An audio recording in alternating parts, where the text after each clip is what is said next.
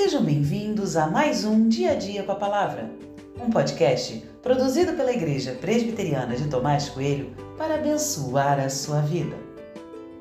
O título de hoje é Assuma a Liderança e tem por base o texto de 2 Crônicas 34, 33, que diz: Josias tirou todas as abominações de todas as terras que eram dos filhos de Israel e obrigou todos os que estavam em Israel a servir o Senhor seu Deus.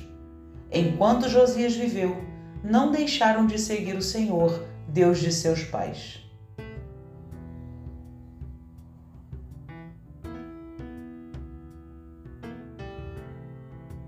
É curioso perceber que, dependendo da idade, de nossa maturidade, do momento que estamos vivendo e de tantos outros fatores, nós podemos ler as questões com um olhar diferente.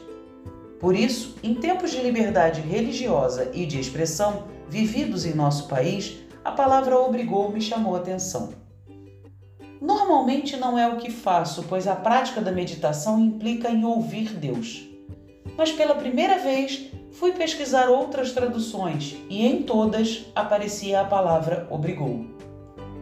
Não satisfeito, fui olhar no hebraico e descobri que a palavra no original só foi traduzida como obrigou nesse texto.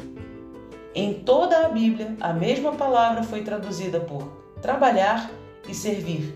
São as expressões que mais aparecem. Josias obrigou ou não o povo a servir a Deus? Creio que, como líder de um povo, ele tenha feito a sua parte. Proibir formalmente a adoração a outros deuses deve ter sido um decreto real. Além disso, ele destruiu toda a idolatria existente. Mas Josias não podia fazer nada além disso. Ele não podia colocar Deus dentro do coração do povo. Fico a pensar que, da mesma forma, nós temos o nosso limite de atuação e agimos por nossas convicções. Enquanto discípulo de Jesus, conduzo minha casa a partir desses princípios.